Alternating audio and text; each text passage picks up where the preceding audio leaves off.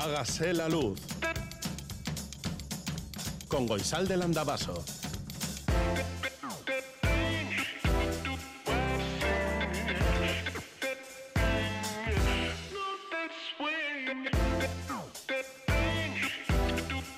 Kaixo egunon guztioi goizeko zazpiak eta bos minutu dira larun bata da dia de San Sebastián hoy en Donostia, Azpeitia, Tafalla, Lakuntzan, Dosilla, Zangotza, en el barrio Saracho de Güeñes, en el barrio Garín de Beasain, Urteta de Zarautz, cantidad y cantidad de barrios y pueblos y ciudades celebrarán hoy San Sebastián. Ander Iríbar, que está preparado para irse a San Sebastián, también lo va a celebrar. No le veo el tambor, pero estoy segura que lo tendrá escondido en algún lugar y por ahí le escucharemos tocar el tambor. Mira, he estado mirando la vida de San Sebastián porque me ha, creado curiosidad. Y nació en Narbón, en Occitania, cuando Narbón era el imperio romano y se le venera mucho en el deporte fíjate, y también contra las epidemias y la peste. Y también dicen que es el santo más representado artísticamente. Bueno, así para empezar el día no está mal aprender algo sobre San Sebastián, que no sea la marcha de Sarriegui. Pues que disfruten el día los que puedan y los que no puedan también que lo disfruten, que para eso están los días, para disfrutarlos. Jorge Ibáñez, Aitor Arrizabalaga y Kerara Nazi. Goizal del Andabaso lo vamos a disfrutar, no tanto como Ander Iribar, que parte ya para Donostia, así que podéis abrir las carreteras, que enseguida estará. Y nada, que si nos quieres contar algo, porque a lo mejor estás en las calles de esos pueblos y ciudades celebrando San Sebastián, no solo en Donosti, como decimos, no sé, en Tafalla, pues nos escribes 688-840-840 con el 0034 si escribes desde Iparralde, el WhatsApp de Radio Euskadi, hágase la luz arroba itv.eus, es nuestro email.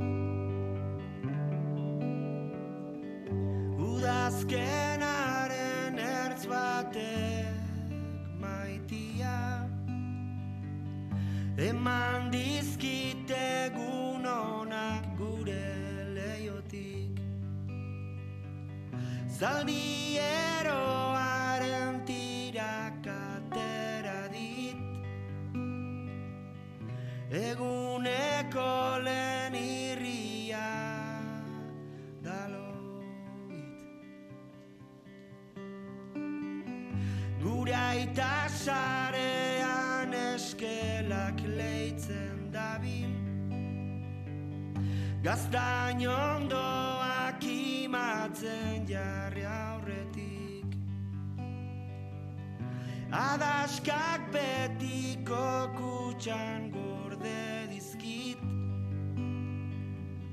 Sugarra guzti zinoiz itzalez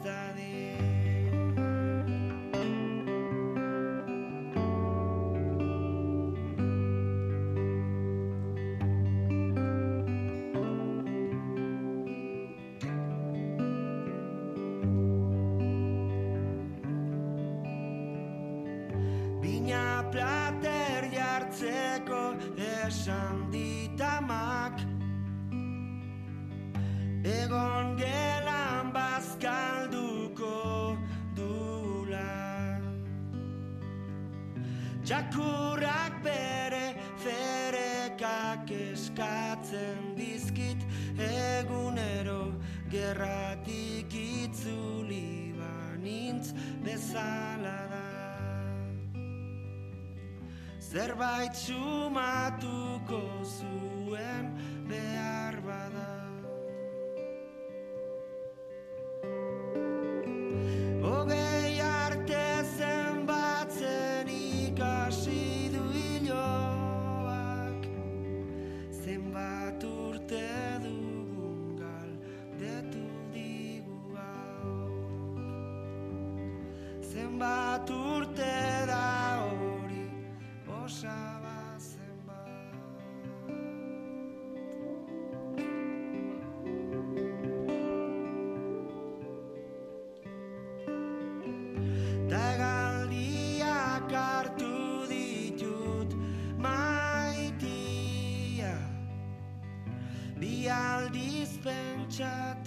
pentsatu gabe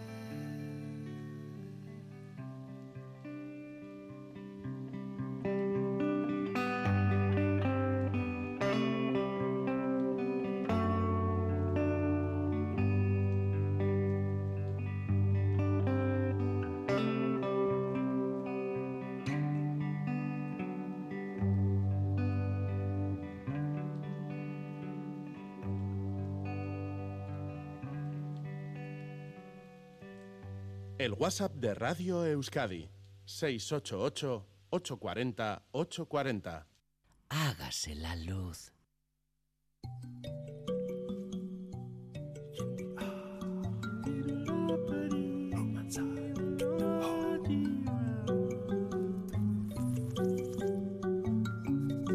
La Pedrada, con Edu García.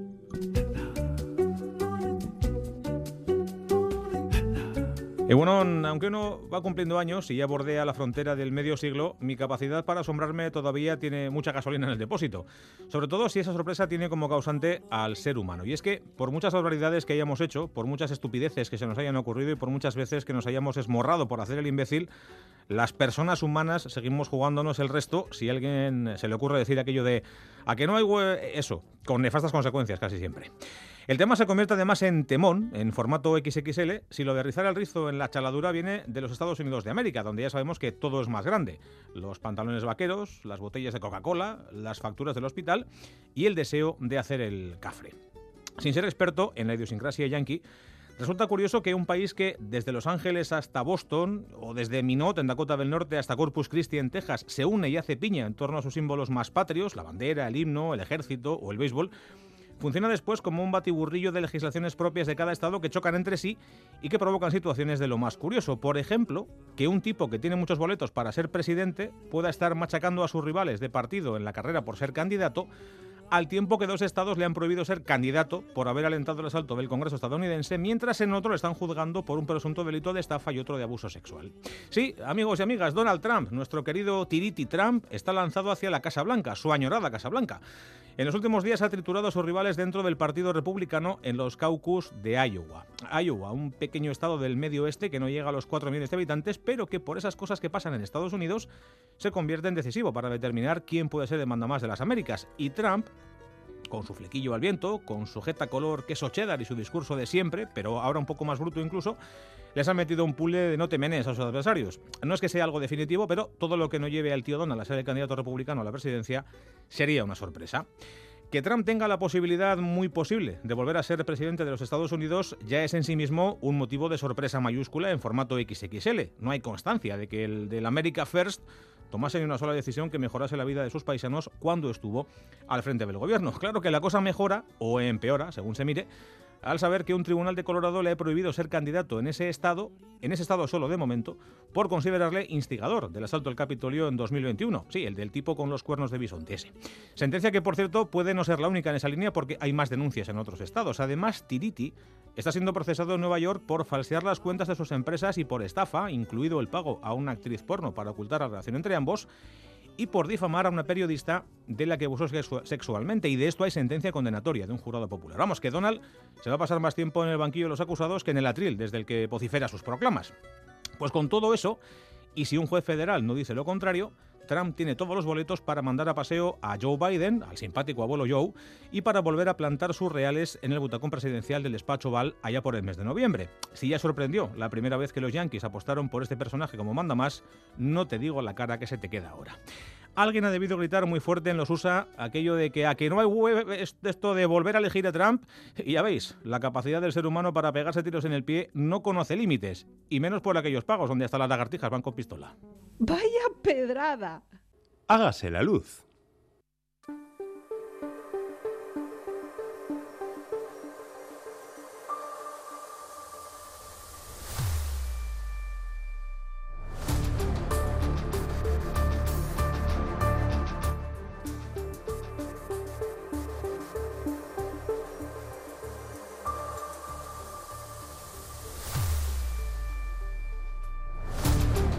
En nuestro espacio de arquitectura y urbanismo, hoy tenemos que dar la bienvenida a un nuevo estudio que nos acompañará las próximas semanas junto al resto de componentes del equipo de arquitectura de Hágase la Luz. Se trata del estudio Urban Bat de Bilbao. Una de las fundadoras del estudio es María Arana y con ella hablaremos en los próximos minutos sobre una exposición. María Arana, Caixo Egunon. Caixo Egunon. Esta exposición ha sido inaugurada con motivo de las jornadas que el pasado año se celebraron en Bilbao, Donostia y Gasteiz y en las que se trataba de ofrecer opciones urbanísticas diferentes. ¿Crees que estamos en un tiempo de cambio? Yo creo que sí, porque, y no lo digo solo yo, ya que la comunidad científica sostiene que nos encontramos inmersos en un cambio de época que va a estar marcado por grandes transformaciones y, y que esas transformaciones van a alterar profundamente nuestra forma de vida creemos que es un posible punto sin retorno. El antropoceno, esa era que definen los científicos, donde los seres humanos nos hemos convertido, digamos, en la principal fuerza que va a condicionar y alterar el planeta, va a tener consecuencias y probablemente esas consecuencias sean eh, negativas tanto para otras especies como para la nuestra. La filósofa Marina Garcés también afirma que nuestro tiempo es el tiempo del todo se acaba. Ella dice que se acaba el progreso, se acaba el futuro como tiempo de la promesa, el desarrollo y el crecimiento. Y dice que también se acaban los recursos, el agua, el aire limpio, los ecosistemas y su mm, diversidad. Las grandes inundaciones, por ejemplo, o las eh, olas de temperatura extremas, el consumo de energía, los grandes eh, procesos de migración, la pérdida de biodiversidad, todo eso va a condicionar el hábitat humano. Y claro, como la arquitectura es una importante disciplina que condiciona el habitar, la arquitectura va a tener que estar también pendiente y atenta y deberá, yo creo que ayudarnos a acompañarnos en este tiempo de cambio, ¿no? Y además, la propia arquitectura probablemente tenga que adaptarse a todos estos cambios. Un ejemplo claro de todo esto es que la actividad de la arquitectura y la construcción son actividades muy contaminantes. ¿no? La emisión, toda esa actividad, produce o alcanza el 40% de los gases de efecto invernadero. Incluso también los materiales que se están utilizando hoy en día en la construcción son altamente contaminantes y en muchos casos desconocemos el impacto que puede tener esto en nuestra salud. Pero por otro lado, tenemos también que entender que a pesar de que la arquitectura pueda ser la culpable o tenga parte de culpa de toda esta situación, creemos que también es parte de la solución, ¿no? Y por eso la Bienal Internacional de Arquitectura de Euskadi Mugak, un programa de pensamiento y de cultura sobre arquitectura que promueve el Departamento de Ordenación Territorial, Transportes y Vivienda del Gobierno Vasco, pues lo que plantea es abrir debates públicos dirigidos no solo a arquitectos, sino también al público general para hacernos estas preguntas, ¿no? para entender sobre la arquitectura actual, pero también sobre la arquitectura del futuro. Y creemos que es muy importante que estos debates, estas referencias, estos espacios, estos programas culturales eh, tengan como público objetivo a la ciudadanía en general. Decías, María, que estamos ante un cambio de paradigma, podríamos decir. Desde tu punto de vista, ¿es la zona, la parte urbana, Mm, la más masificada la que tendría que cambiar más? Pues yo creo que en muchos frentes. Por un lado, tenemos que entender que seguramente la mayoría de los cambios o de las transformaciones se tengan que dar en la ciudad, ¿no? En el contexto donde hay un mayor porcentaje de personas que vivimos, pero sí tenemos que recordar que la ciudad está estrechísimamente ligada con el campo, ¿no? Y con el contexto y con los recursos que se producen en el campo. Por tanto, no podemos olvidar que esas transformaciones se deberían de dar tanto en la ciudad como el territorio que de alguna forma está afectada por esa ciudad, ¿no? Y también creemos que esos cambios se tienen que dar eh, desde, desde la disciplina de la arquitectura, por supuesto, también desde otras disciplinas, eh, pero incluso también entendiendo que la arquitectura tiene que ser condicionada, cuestionada, debatida, no solo por los perfiles, digamos, técnicos o profesionales, ¿no? aquellos que conocen desde dentro la arquitectura, sino también los perfiles técnicos, los políticos, que de alguna forma tienen esa capacidad de incidencia y sobre todo lo que decía antes, ¿no? La ciudadanía tiene que conocer también cómo le afecta a la arquitectura en su vida diaria y cómo puede modificar, cómo puede mejorar eh, sus condiciones de vida, la arquitectura, para de alguna forma motivarse a que ese empuje a esa transformación se pueda producir. Mencionabas antes unas palabras de Marina Garcés. Hay miradas críticas que, como ella, abogan por la deconstrucción de la manera de vivir en la actualidad. ¿A ti te parece que este tendría que ser el camino?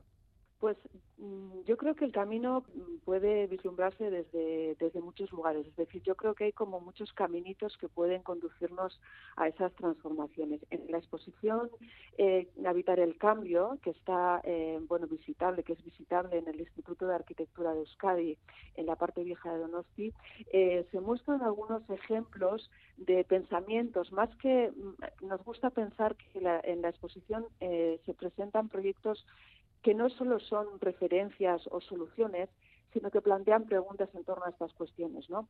Y, por ejemplo, hay un apartado, hay una sala en esa exposición eh, que habla también sobre, o que hace una crítica sobre ese proceso de destrucción y de reconstrucción constante, ¿no? En el que la construcción y la arquitectura está inmersa y aboga también por la reconstrucción o la reducción de la construcción en la arquitectura, ¿no? la deconstrucción de la propia arquitectura. Yo creo que podéis encontrar ejemplos interesantes, como por ejemplo el arquitecto y premio Pritzker eh, Wansu, que muestra unas piezas en la exposición que hablan de eso, ¿no? Por un lado, hablan de la recuperación de los materiales, hace una crítica también a la transformación feroz eh, y el crecimiento eh, exponencial de las ciudades chinas, y hace una, un llamamiento también a recuperar, a transformar, a interpretar la tradición de la construcción, a actualizarla, obviamente, porque hay un conocimiento, hay una cultura y hay una vivencia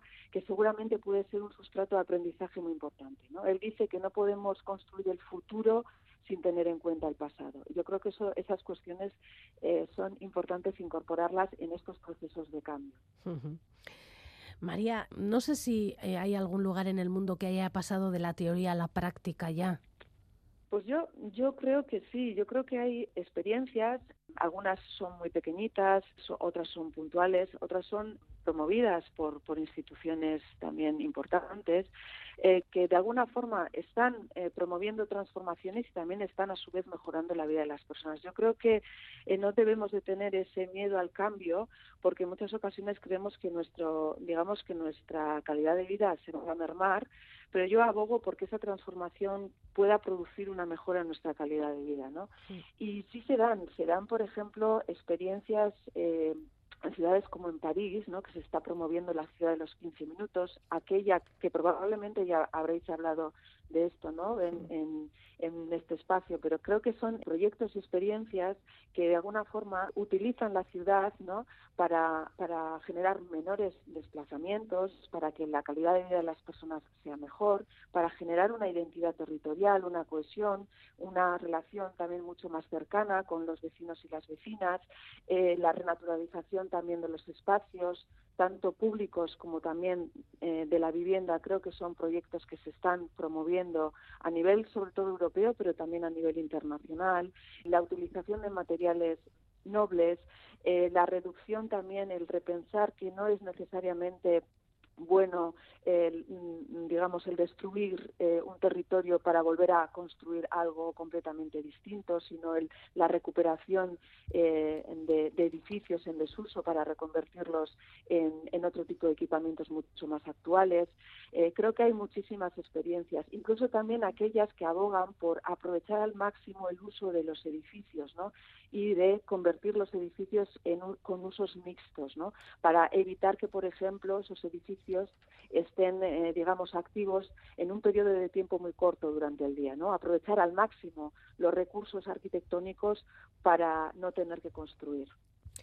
Oye, María, esto de la deconstrucción de la propia arquitectura, no sé cómo lo llevan los arquitectos más veteranos, porque en este espacio que pasa mucha gente de la arquitectura y el urbanismo, la mayoría son jóvenes y lo tenéis todos muy claro, pero no sé si yo en otras instancias lo tienen tan claro.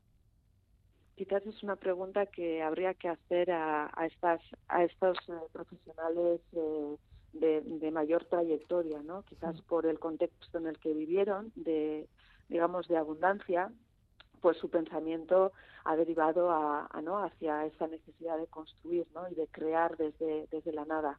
En, en el contexto actual, eh, los eh, pues, jóvenes estudiantes de arquitectura yo creo que tienen muy interiorizado el contexto en el que nos encontramos y además creo que mm, también las posibilidades que ofrecen esos, esos espacios construidos para crear nuevas arquitecturas creo que son igualmente sugerentes o motivadoras que, le, eh, que el hecho de construir desde, desde cero. ¿no? eh, yo creo que entender lo existente para actualizarlo, interpretarlo y convertirlo en un espacio vivo, creo que es un hecho muy motivador, que motiva mucho ¿no? a, los jóvenes arquitectos y arquitectas. Bueno, y de todo esto se puede mm, en reflexionar y se puede, mm, me imagino que ver diferentes muestras en la exposición que está en Donostia, ¿no?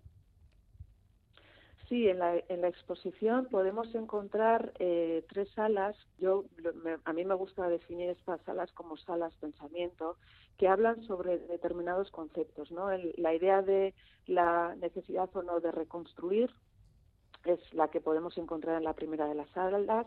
La segunda de las salas habla o se relaciona sobre los nuevos medios de ocuparse del habitar, es decir, las, la utilización o el aprovechamiento del diseño como herramienta de valor para habitar lugares que a priori pues no están pensados para, para ser habitados como vivienda, ¿no? como espacios domésticos. Hay experiencias radicales de construcciones que rehabilitan viviendas, pero no en su totalidad, porque entienden también que no es necesario um, reconstruir o rehabilitar o rehabilitar el 100% de la vivienda cuando se puede eh, rehabilitar el 80% ¿no? de ella, y es también un cambio de paradigma. Y luego la tercera de las salas hace alusión también a la idea de repensar la propia disciplina y cómo ha habido momentos de crisis como la que podemos estar viviendo en estos momentos, donde eh, la arquitectura ha generado un campo de cultivo muy interesante y donde se han generado los proyectos pedagógicos más experimentales, más radicales o quizás más interesantes, ¿no? Y esa tercera de las salas eh, pues nos explica, por ejemplo, proyectos de pedagogía que se están eh, realizando en la Escuela de Artes de China, por ejemplo, o experiencias eh, de eh, arquitectura, bueno, de pedagogía radical que se han hecho a lo largo de todo el mundo a partir de la Segunda Guerra Mundial, o incluso programas pedagógicos actuales eh, que combinan distintas disciplinas, no solo la arquitectura, sino que también la mezcla con la filosofía, con la sociología, con las bellas artes, para generar también nuevas formas de enseñar arquitectura. Uh -huh. Insisto, yo creo que la exposición lo que plantea, más allá de plantear soluciones, lo que quiere es ofrecer un espacio para generar preguntas y para hacernos estas preguntas al, al público eh, que visita la exposición. ¿Que estará abierta hasta? el 25 de febrero. De febrero. Y luego eh, tiene... En el Instituto de Arquitectura de Euskadi, sí, perdón. Y luego tiene alma de viajera, es decir, la podremos ver en algún otro sitio. Pues quizás eh, como esta exposición está muy centrada y dentro de la Bienal Internacional eh, de Euskadi eh, no tiene carácter, digamos, de itinerancia, pero sí va a quedar de toda esa exposición, va a quedar un catálogo donde se van a recoger no solo, digamos, las piezas eh, con una, en, una, en un formato eh, fotográfico, sino también hemos pedido a, los autores y a las autoras eh, que, eh, digamos, nos cuenten, eh, nos expliquen o nos aporten eh, sus ideas, sus deseos, sus inquietudes en torno a los temas que se están debatiendo o que se están poniendo en cuestión en esa exposición. Hay que recordar que esa exposición es una, es una exposición coral donde han participado 11 eh, arquitectos, arquitectas y artistas eh, de nivel internacional que de alguna forma dialogan también con arquitectos y arquitectas locales y ha sido nos ha servido para generar también conversaciones y conferencias en el mes de noviembre en Donosti, en Bilbao y en Vitoria. Uh -huh. Es como una especie de sustrato, de índice de preguntas que luego hemos ido compartiendo en la Bienal. María Arana, ella es arquitecta y fundadora y cofundadora del estudio Urban Bat, que está ubicado en Bilbao. Es que ricasco benetan. Es que ricasco zuri goizalde. Iluminada y serena, vestía y desde el cielo la lluvia de cristales te cubría. Voy a guardarme el recuerdo de una mañana serena, tus ojos resplandecientes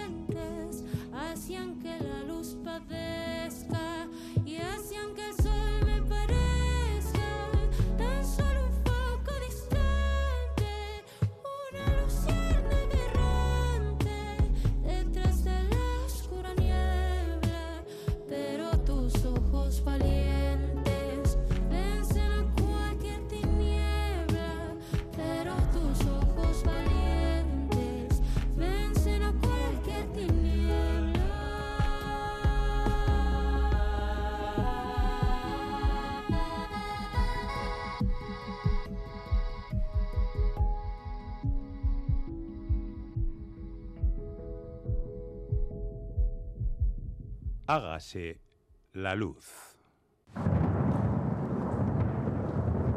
Mañana sol. Mañana sol. Y buen tiempo. La predicción en Hágase la Luz. Según Euskalmet, este sábado habrá ambiente soleado, pero con heladas en casi todo el territorio a primeras horas. Escasa nubosidad con algunos restos de nubosidad baja de madrugada y algunas nubes altas por la noche. Se pueden formar niebla en algunos valles del interior, el viento soplará flojo del sureste, las temperaturas mínimas bajarán con valores por debajo de los 2 grados bajo cero en muchos puntos del interior y entre los 0 y 3 grados en el litoral. En puntos del litoral de Guipúzcoa y Lapurdi también helará. Las máximas, sin embargo, subirán un par de grados. Las temperaturas de nuestra capital, de nuestras capitales en estos momentos son, bueno, Solo te voy a decir que lo más alto está en Bilbao y hay 0 grados. En Bayona 3 grados bajo cero. En Bilbao, como hemos dicho, 0 grados. 4 bajo cero en Don Iván y Garasi, 2 bajo cero en Donostia, 4 bajo cero en Gasteiz y 3 bajo cero en Iruña y en Maule. En algunos pueblos, en Amoroto hay un grado, 4 bajo cero en Vidarray, otro grado en Cortes, 5 grados bajo cero en Esquío y Chaso, 4 bajo cero en Gaubea y en Pagola y 2 bajo cero en Siburu. Y más allá, en otras ciudades, en Reykjavik, el sitio de frío por excelencia, hay un grado, o sea que hace más calor que, en muchos puntos de Euskal Herria. En, verán, en Verona, en verano no, en Verona y en Nueva York hay 3 grados bajo cero. En Ottawa, 18 grados bajo cero. En San Petersburgo, 19 grados bajo cero. En Berlín, 2 grados bajo cero. En Bruselas y en París, 3 grados bajo cero. En Madrid, 2 grados sobre cero. 7 sobre cero en Dublín, 6 en Edimburgo, 4 en Barcelona, 26 en Canberra y 21 en Buenos Aires. Las estaciones de esquí Larra Belagua está abierta con 5 kilómetros de pista, 30 centímetros de nieve dura y no parece que hoy vaya a nevar.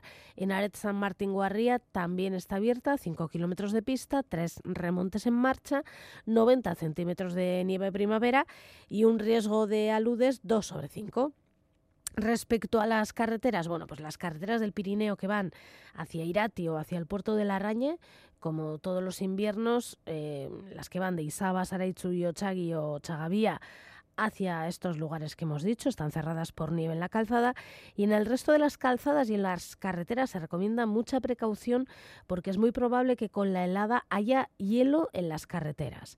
La temperatura del agua en la costa del Golfo de Vizcaya, pues fresquita, ¿eh? 13 grados. La altura de las olas en la costa del Golfo de Vizcaya, un metro más o menos. Y con las olas llegamos hasta la Galea, en Guecho, que es donde está ubicado Salvamento Marítimo. Eguno, Íñigo. Bueno, está Mari. Bueno, hoy frío, ¿no? Sí, afuera sí hace frío.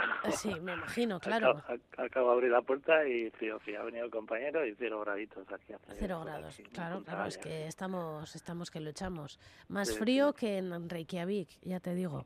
Bueno, Bueno, pues salta el sol luego un poquito. saldrá el sol. ¿Y la, Venga, y la Pues mar cómo vamos está? allá. Vamos a ver, eh, vamos a diferenciar hoy Vizcaya y Guipúzcoa, generalmente lo hacemos juntos, pero hay un poquito de diferencia. Entonces, el viento en Vizcaya del este o nordeste 4 a 5, amainando eh, más tarde al este o sudeste 2 a 4 y al final del periodo, sobre esta tarde-noche, eh, rolará viento del sur. Después tendríamos la mar marejada o fuerte marejada, pero disminuyendo la marejadilla y la mar de fondo del norte, como has dicho tú, en torno a un metro. Y Guipúzcoa, el este o nordeste el viento 4 o 5, y luego irá mainando a componente el este 2 o 3, y luego al final arreciará a viento del sur o sudeste fuerza 3 o 5. Y la mar igual marejada, disminuyendo pronto la marejadilla, y la mar de fondo del norte o noroeste en torno a un metro de altura. Y las mareas, pues como siempre hago notificación, referida aquí al merógrafo del puerto de Bilbao, en Santurchi, la bajamar ha sido a las 5.43, por tanto está subiendo. La playa será a mediodía sobre las 12.16, con una altura de 3,43 metros. Después la bajamar esta tarde a las 18.18 con 1,53 metros. Y luego la pleamar ya es mañana, de madrugada, a las 2 de la mañana. Y son mareas muertas, el coeficiente es 49, es un coeficiente bajo, son mareas muertas. Bueno, pues que pases un buen sábado y acabes bien la guardia. Gerrik asko. Gerarte. Agur. Agur. Izan.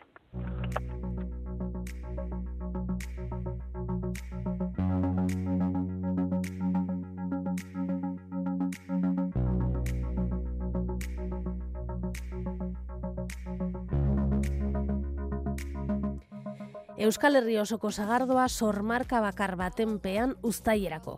Este es uno de los titulares de Berría de hoy que recoge con una mano que sostiene un vaso de sidra. No sé yo si julio es la mejor fecha para el choch, pero bueno, nosotras que somos fan de la sidra haremos choch en julio. Como te hemos dicho, hace frío, las temperaturas son bajas y la nieve hace semanas que llegó y muestra de ello es la imagen que hoy recogen, la, imagen peculiar que hoy recogen en la portada del diario de Navarra. Es una imagen tomada desde el paraje de Montecillo, en Ablitas, y nos muestra el pueblo ayer por la tarde, ayer por la tarde absolutamente blanco. Y ya que nos hemos puesto con las fotografías, te queremos recomendar encarecidamente que visites The New Yorker para ver la portada de esta semana. Se titula Winter Sun y como todo sol de invierno tiene una luz especial que la ilustración de Pascal Campion ha sabido recoger. Es una calle de Nueva York, amaneciendo, hace frío y la poca gente que aparece pa- pues parece caminar rápido hacia algún lugar donde guarecerse seguramente. Y por seguir con las portadas y acabar con ellas, la portada de hoy de Liberación eh, trae otro tema de conversación para los cafés de París, una movida impresionante que tienen los descendientes del actor francés Alain Delon, que han titulado la portada Delon, padre y la pelea. Bueno, y aparece Alain Delon y sus descendientes, dos hijos y una hija. Parece ser que la salud del actor de 87 años está mal y la descendencia anda interponiendo en los juzgados demandas unas a otros y otros a una por manipulación del padre. Imagínate cómo será la historia para ocupar la portada de Liberación. Pero hay mucho más. El constante bombardeo de Israel sobre la ciudadanía palestina continúa y las declaraciones y artículos de opinión sobre el tema no cesan.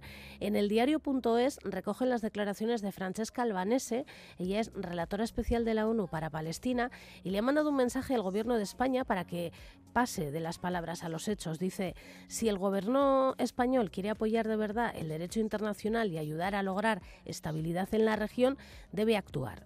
Los primeros pasos deben ser detener tanto la compra como la venta de armas y apoyar la solicitud de Sudáfrica ante la Corte Internacional de Justicia. En The Guardian, Joan Mort ha escrito un artículo titulado Biden puede y debe presionar a Israel para que planifique lo que vendrá después de la guerra.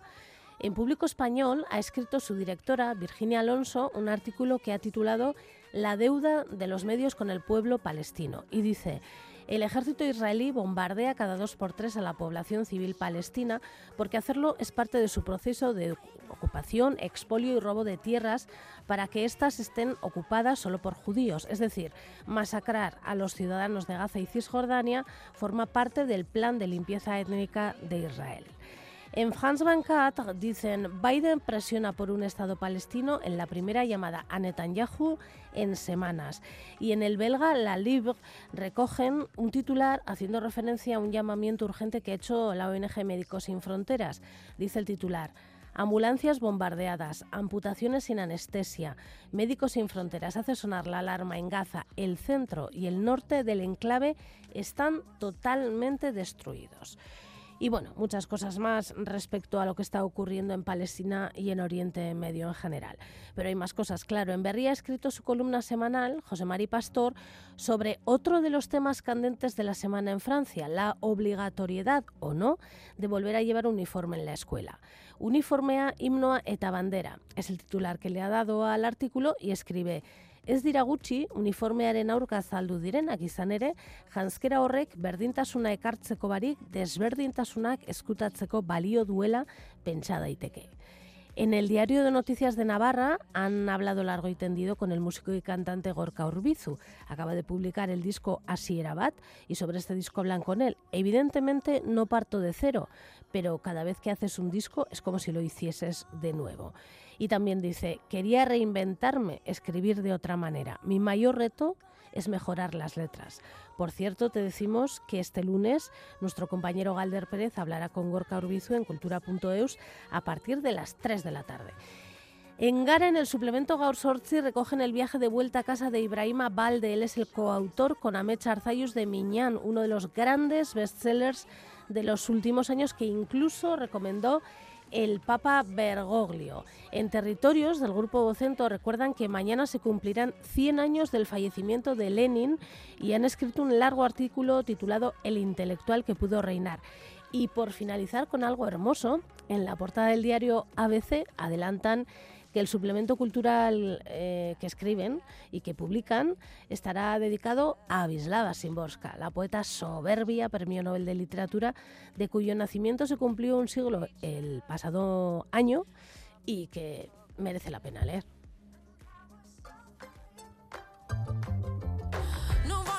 Accanto, io voglio me soltanto. Forse una donna in questo momento è. Sa cos'è l'amore. Che sia contento un pazzo, io non passo, io voglio di più. Sempre di più.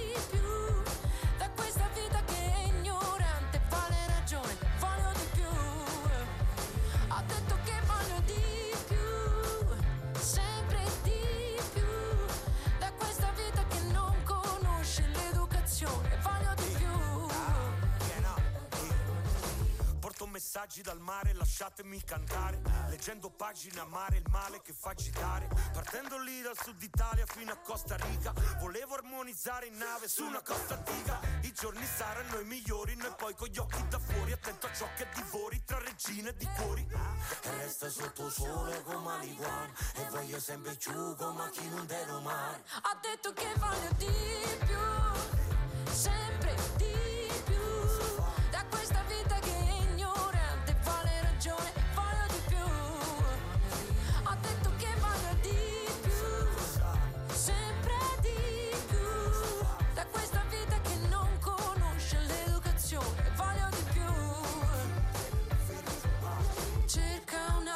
soluzione per vivere bene, godere le cose, dosare l'amore. Questa vita è una festa che ci fa ubriacare. Ci costringe a vomitare.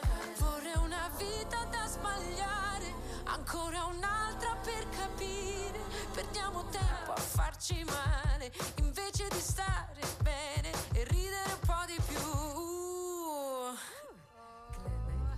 Un principe che cerca mujer come di Mars E chi vuol sempre più assai quando niente da passa Rinda un ambiente che gas non conta niente pace Ma è arrivato lontano che sacrificia basta A gente te va bene, tinte concerti in the live A gente te commenta serena piccio Mike. Cammino contento perché quello che fai io sai fa. E l'occasione più potente arriverà già là.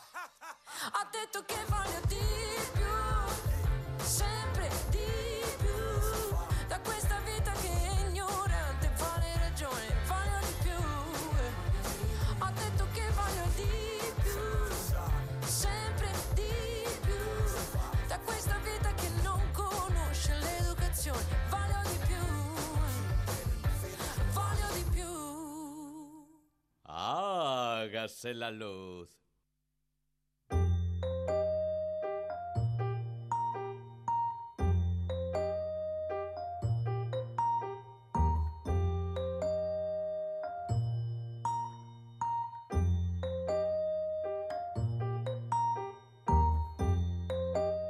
Ikerbasque es una fundación creada por el gobierno vasco en 2007 que trata de atraer la investigación científica y que cuenta con más de 300 personas contratadas que desarrollan su trabajo desde aquí.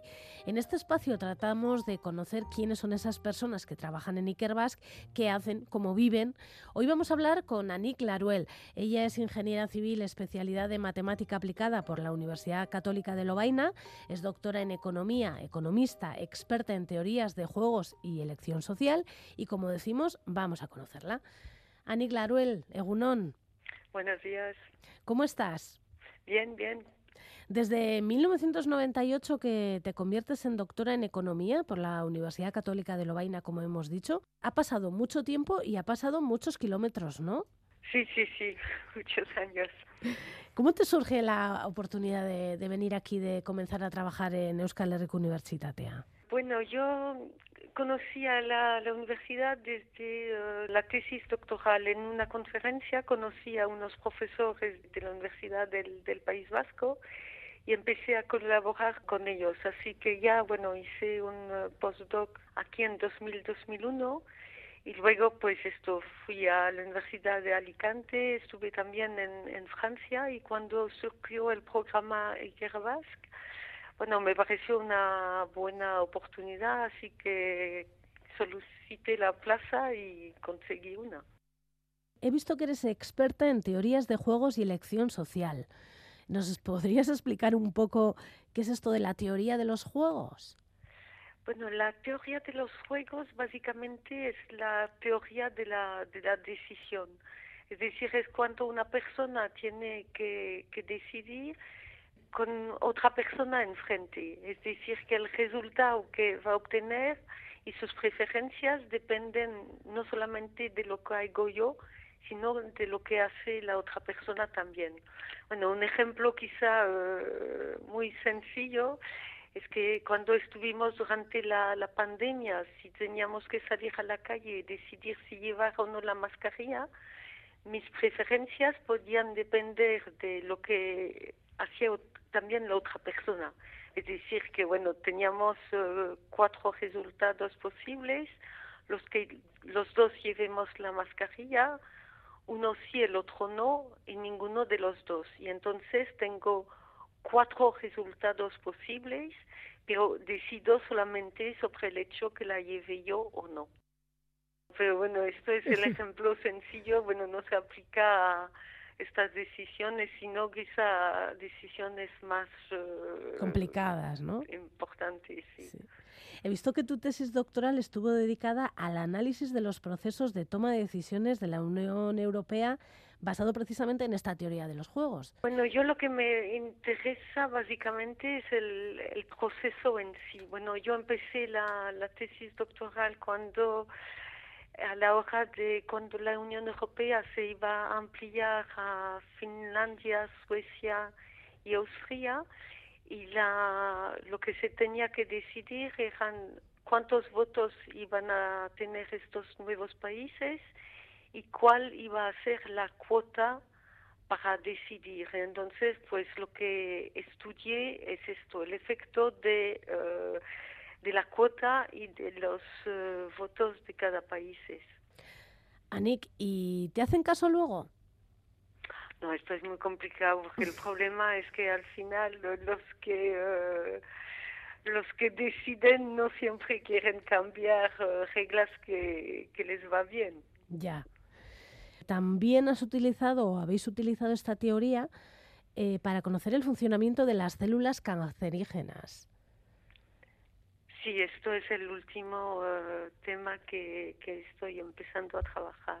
¿Y, y qué es exactamente um, lo que haces?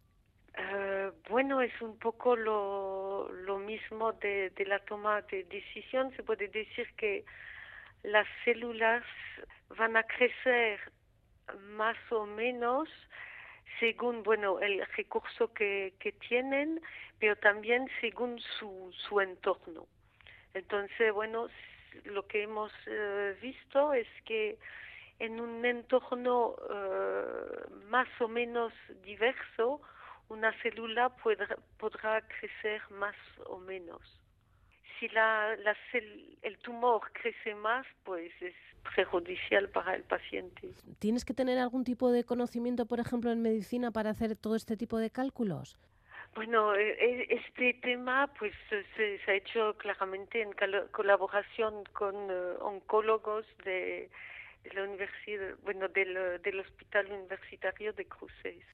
Bueno, lo que hemos hecho es primero intentar de, de entender, eh, de entendernos, entonces nos hemos explicado un poco eh, lo, lo que hacíamos de manera, bueno, las dos partes y luego pues hemos visto eh, un- una conjetura que a partir de los resultados que ellos tienen, que es el hecho que un tumor eh, más heterogéneo, más di- con células, mm, con una ma- mayor diversidad de, de células, parece que es menos agresivo que un tumor eh, menos diverso. Entonces lo que hemos hecho es un modelo teórico que explica, que reproduce esto.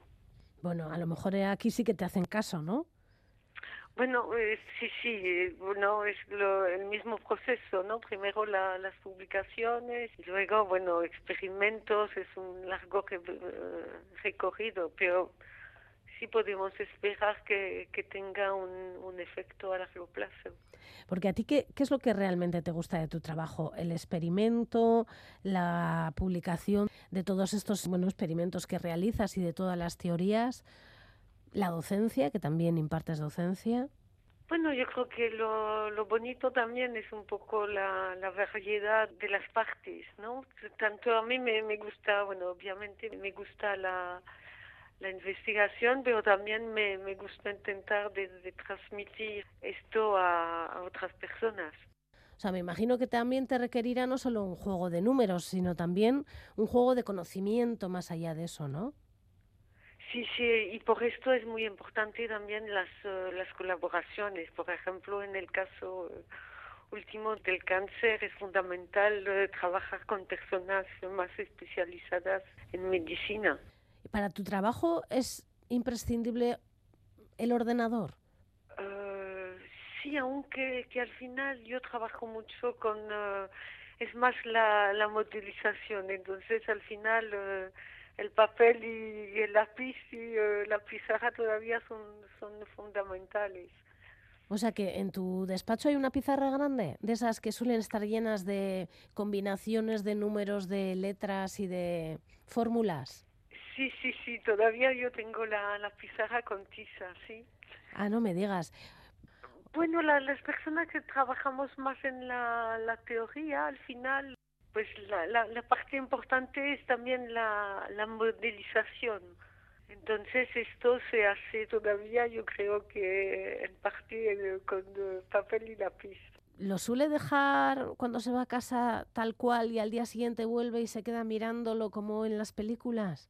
Aquí he fallado, aquí no he fallado. Bueno, yo creo que cuando en una pasión es verdad que uno se lleva siempre a casa un poco las, eh, los temas, ¿no? Cuando se despierta a la mañana diciendo he encontrado las soluciones o no. ¿En su casa también tiene una pizarra? Bueno, tengo también papel y cuadernos, sí. O sea que usted es una mujer de números claramente. Sí, más eh, sí. Yo la he presentado como doctora en economía y economista. No sé si usted se tiene como economista. Bueno, yo realmente soy más ingeniera, yo creo que, que economista. Sí. Lo que pasa es que la, la teoría de juegos está un poco, se aplica mucho en economía, pero sí, yo, yo soy un poco entre, entre los dos. Y la, eh, la teoría de juegos también sería aplicable, bueno, ya nos ha dicho que en, en medicina desde luego, pero aparte de en la economía, en la ingeniería también. Bueno, en, eh, se, se utiliza, yo diría, mucho eh, en economía y en biología. También se ha desarrollado en matemáticas. En realidad tiene bastante aplicaciones. ¿Y en su día a día, en su vida diaria, eh, lo aplica usted? Bueno, yo creo que tiene aplicaciones como, sí, el caso de la, de la mascarilla. Yo, yo creo que, por ejemplo, hay muchas situaciones donde tenemos que, que decidir y que se podría utilizar, sí. Pues Anike Laruel, ella es economista, ingeniera, bueno, ella es experta en teoría de juegos y elección social, que es de lo que hemos hablado hoy, y hemos estado compartiendo estos minutos para saber qué trabajo está haciendo dentro de, de Iker. Eh, supongo que el contrato lo tiene a largo plazo o se le acabará pronto. No, es a largo plazo. A largo plazo. O sea, que tiene intención de seguir viviendo aquí, en Bueno, Euskadi. ya llevo 15 años y bueno, en principio eh, todavía unos más. Ani Claruel, muchas gracias por compartir con nosotras estos minutos y oye, que le vaya muy bien, a ver si tenemos más noticias de esta teoría de los juegos. Muchas gracias a usted. Hágase la luz.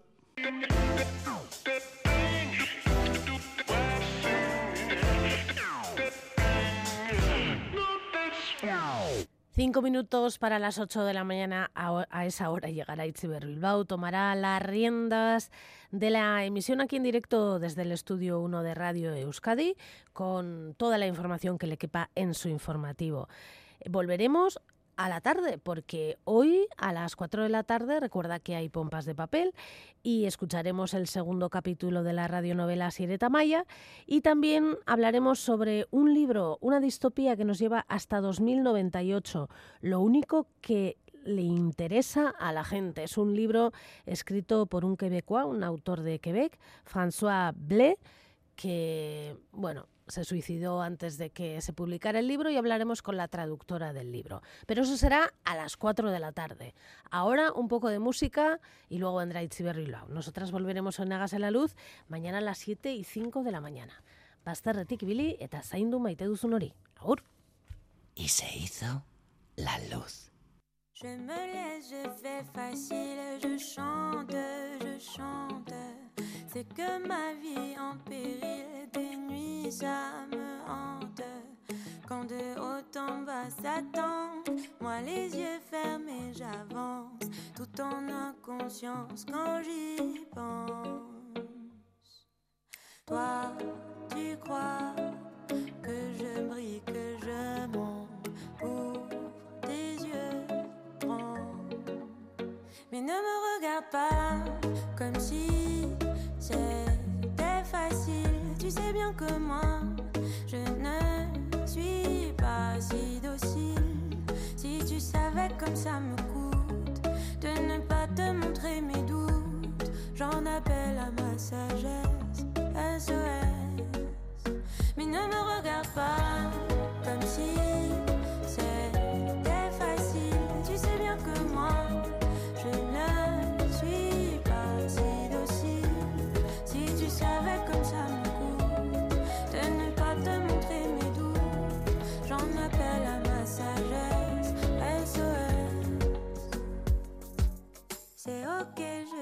fragile, presque sans défense. Ne crois pas que c'est futile, c'est ici que tout commence. Quand dedans ça papillonne, que ça s'agite, que ça cogne, je me défile et je m'étonne. Toi, tu crois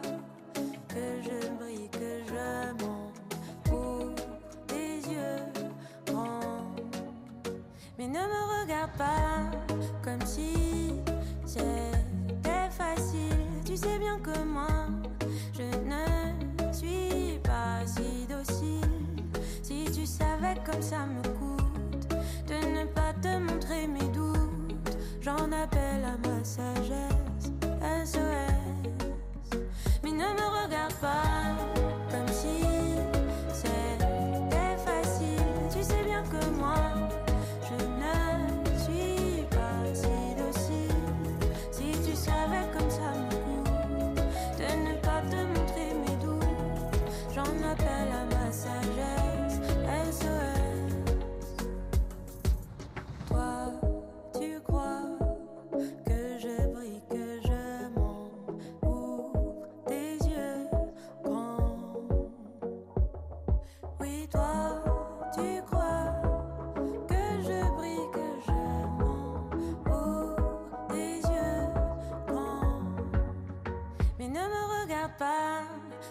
si c'était facile. Tu sais bien que moi, je ne suis pas si docile.